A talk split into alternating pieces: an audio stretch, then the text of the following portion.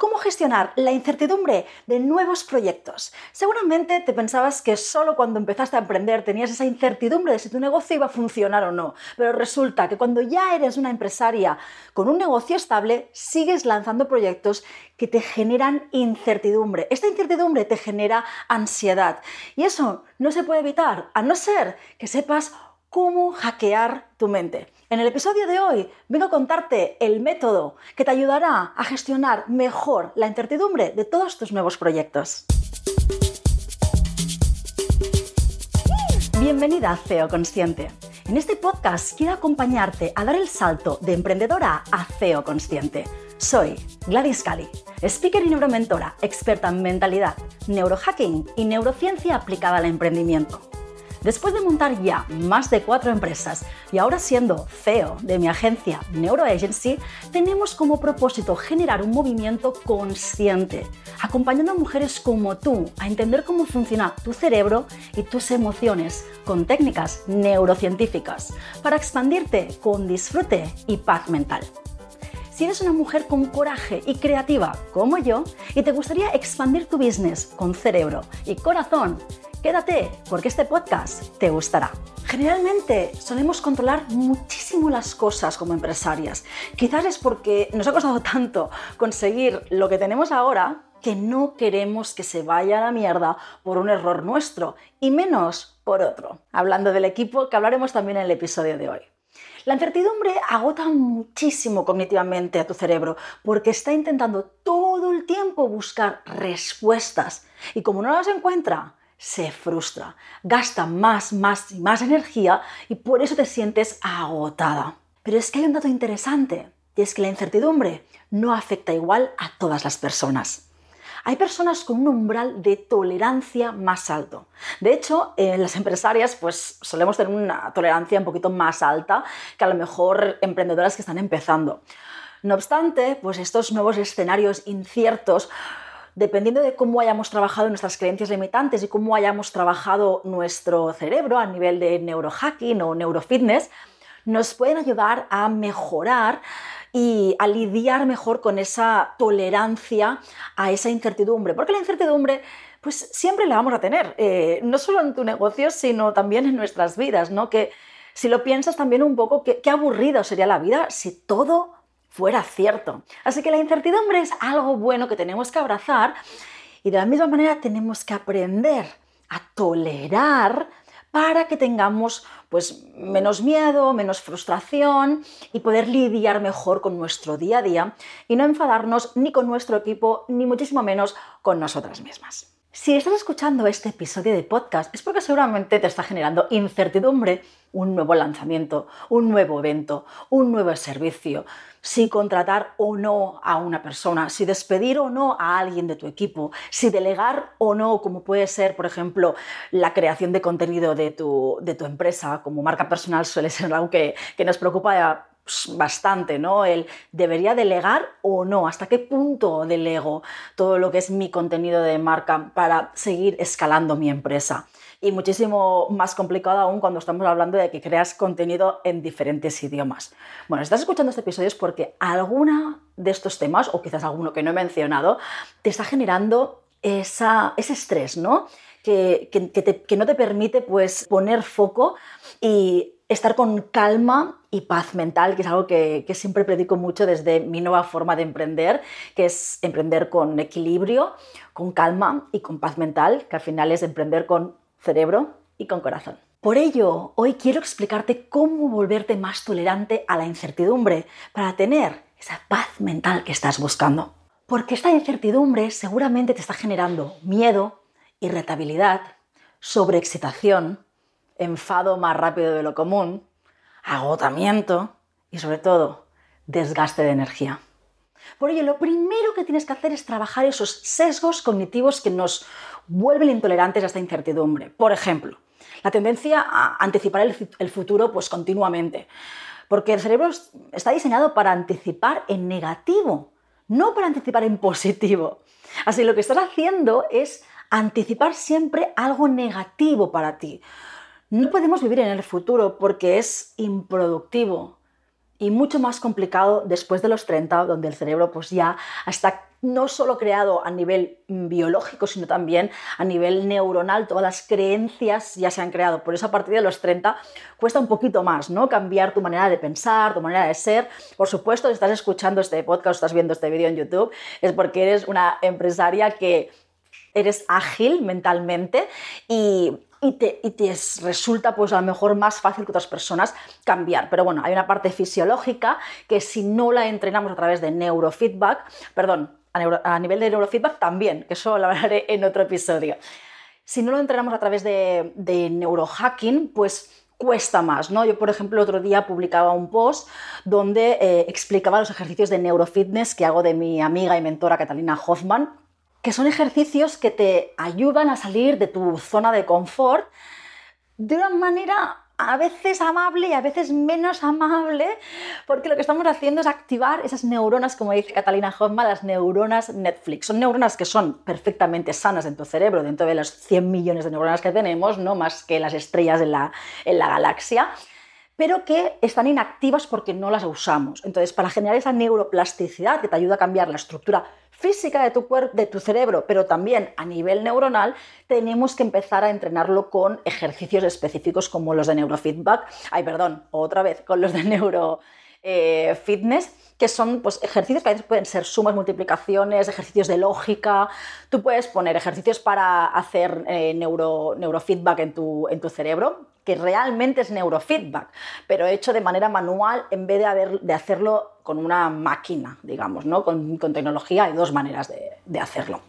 Entonces, volvemos al, tema donde hablamos de gestionar esa incertidumbre, que todo esto obviamente también está, está relacionado. Pues bien, acabamos de comentar que el primero es dejar de anticipar, porque cuando estamos intentando anticipar qué es lo que va a suceder, siempre va a ser en negativo y esa negatividad nos va a afectar pues anímicamente. Esto no quiere decir que te vayas a decir, oye, venga, lanzamos algo y no anticipamos nada, no ponemos objetivos. Por supuesto que tienes que poner objetivos, ¿no? Y tienes que quizás planificar unos escenarios de y si esto no se vende, y si este día o en esta fase del lanzamiento esto no va, y si contrato a esta persona y al cabo de un mes no me funciona, ¿no? ¿Cuál es mi plan de acción? Pero esto es como un plan de contingencia, es, no significa que tengas que enfocarte solo en el y si, lo malo, sino tienes que enfocarte en el y si, lo bueno, teniendo un plan A o un plan B, dependiendo de lo que tengas ahora en mente como, como empresaria en tu, en tu business. El segundo es que te enfoques en el presente y seas flexible, ¿vale? Si vienen cosas que no habías previsto, pues te replanificas, por eso tenías esos escenarios B y esos escenarios C, pero no te puedes enfocar siempre en lo que va a pasar en el futuro, es enfócate en lo que está sucediendo hoy respecto al objetivo que tienes en tu negocio. Y si llega un punto de esa planificación que algo no está funcionando, es decir, contratas a alguien y resulta que no funciona, sé ágil, tienes que ser ágil, no puedes empezar a dar oportunidades, oportunidades y a ver qué pasa y, fluir, ¿no? Si el lanzamiento no está yendo bien o si esa persona no me está funcionando en el equipo. Tienes que ser ágil a la hora de reaccionar y por eso es la CEO de tu empresa, por eso eres la cabeza pensante de tu cabeza, por eso eres la creadora y la fundadora de tu empresa, para pensar ágilmente en los cambios porque vivimos en una sociedad y en un mundo corporativo y en un mundo tecnológico que lo que premia es la agilidad al cambio. Entonces, ante la adversidad, tienes que entrenar a tu cerebro para ser ágil y poner soluciones, pero siempre viviendo en el presente y no anticipando. Entonces, volviendo al tema de tu plan, no pasa nada. Los planes están para deshacerlos y para cambiarlos. Así que ten esa flexibilidad y de verdad no te ates como un clavo ardiendo a ese plan inicial que por muy bueno que fuera, la realidad del presente requiere que lo cambies. El tercer punto, amigas controladoras, es que tienes que aprender a que no puedes tener el control de todo y jugar. Porque la incertidumbre le da también un punto picante a la vida. Porque como te he dicho antes, Quizás sería muy aburrida la vida sin incertidumbre. Juega con la incertidumbre. De hecho, el 90% de los pensamientos que tenemos nunca suceden. Está demostrado por la neurociencia. Se hizo un experimento donde se cogió un grupo de personas que se pidió que escribieran en un papel cosas que le preocupaban que sucedieran dentro de un año, durante el próximo año. se recogió el mismo grupo de personas al año siguiente para que compartieran cuáles de esas cosas habían sucedido y cuáles no, y solo el 10% habían sucedido. Es decir, el 90% de las cosas que pensaban que les sucedería no llegaron a suceder. El 90% de nuestros pensamientos, según la neurociencia, son preocupaciones. Fíjate lo que dice la palabra, pre, previo a la ocupación. Así que céntrate en el presente. Practica céntrate en el presente, porque yo sé que mucha gente te dirá, ay, mindfulness, vive el presente, ta, ta, ta. Vivir el presente no significa que tú no planifiques hacia el futuro. Vivir el presente es entrenar a tu cerebro para que tus pensamientos y la energía de los mismos se enfoquen en lo que estás viviendo ahora mismo, no mañana, ni el mes que viene, ni el año que viene. Y en el caso de que alguna de las cosas que predecías sucedan, lo que tienes que plantearte no es por qué han sucedido, sino para qué han ocurrido. Y ahí está la clave de pensar como un CEO consciente no latigarte el por qué me ha pasado esto, o por qué esta persona no me ha funcionado en el equipo, o por qué esta persona me ha traicionado en el equipo, o por qué este lanzamiento no ha funcionado, sino para qué. ¿Qué aprendizaje te trae esta experiencia?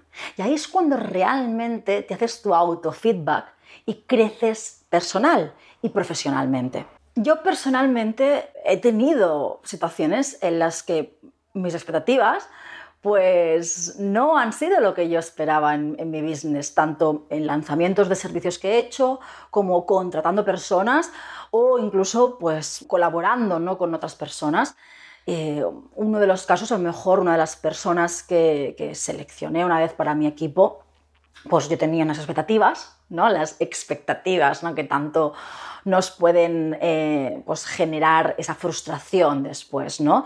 de una persona, me dejé llevar mucho por la emoción de contratarla, de entendí al inicio por cosas que había hecho, cómo me entregaba el trabajo, que, pues, que era una persona pues, muy, muy organizada, que es lo que a lo mejor yo más necesitaba, una persona más perfeccionista para arreglar mi imperfeccionismo, ¿no?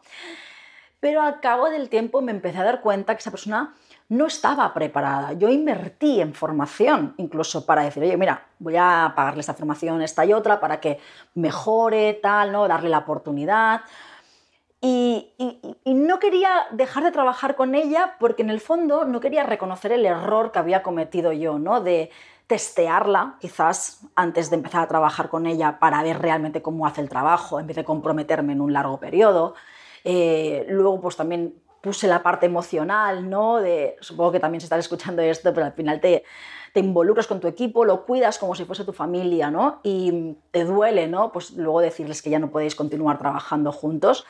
Y luego tienes el límite de cómo le exijo, pero sin ser súper mandatoria, pero también ser flexible, dejándole espacio, ¿no? La, la infinita historia del liderazgo ¿no? de tu equipo. Y me equivoqué me equivoqué y al final lo que tuve que hacer es, en vez de estar latigándome en por qué, por qué, por qué, todo este dinero que he perdido, este tiempo que he perdido, es bla, bla, bla, bla, oye, me senté conmigo misma, medité, hice una serie de ejercicios de neurohacking y empecé a cambiar mi mente y entender el para qué me había sucedido esto y reaccionar rápido. Entonces yo me empecé a dar cuenta de, ostras, si empiezas a rascar un poco, es a lo mejor es que todo esto tenía que fallar de alguna manera para yo dejar de ofrecer ese tipo de servicio y enfocarme en otra cosa. Ostras, esto me ha venido a enseñar que tengo que aprender a que no siempre que contratas a alguien te funciona la primera. Y, y, está bien, ¿no? Y le estoy enseñando esto a mi cerebro, ¿no? De está bien equivocarse, está bien fallar, al igual que también está bien fallar en tu primer emprendimiento, pues esto no era, mi no era la primera persona que contrataba, ¿no? pero sí que era la primera persona que contrataba para esta posición en concreto. Bueno, pues a lo mejor no definí bien mis procesos, ¿no? O sea, es todo un aprendizaje que acabas haciendo para mejorar. Y de esa manera te vuelves más tolerante a la incertidumbre y te vuelves más compasiva y más amable contigo. Porque al final creo que las personas que pueden ser más o menos tolerantes a la incertidumbre son personas que viven más en el presente, son personas más compasivas con ellas mismas. Si quieres saber un poquito más de trucos de neurohacking, neurociencia aplicada para emprender y trabajar con cerebro y corazón, te invito a suscribirte gratis a mi newsletter, a Neuroletter que le llamamos, que encontrarás el link debajo de este vídeo si lo estás viendo en YouTube o en las notas de este episodio si estás viéndolo por podcast. Muchas gracias y hoy te invito a ser más compasiva contigo mismo para así gestionar mejor la incertidumbre. Te veo en el siguiente episodio. Gracias por acompañarme en este episodio. Soy Gladys Cali y estás escuchando el podcast de CEO Consciente. En los próximos episodios seguiré compartiendo contenido para acompañarte en tu expansión a empresaria y CEO Consciente. Te animo a suscribirte ahora al podcast para no perderte ningún episodio. Y si eres una persona curiosa como yo, te animo a suscribirte gratis a nuestra Neuroletter en el link que encontrarás en las notas de este episodio. Así recibirás contenido en exclusiva que compartimos solo con la tribu de nuestra Neuroletter. Y también tendrás acceso exclusivo con otras empresarias y CEOs conscientes.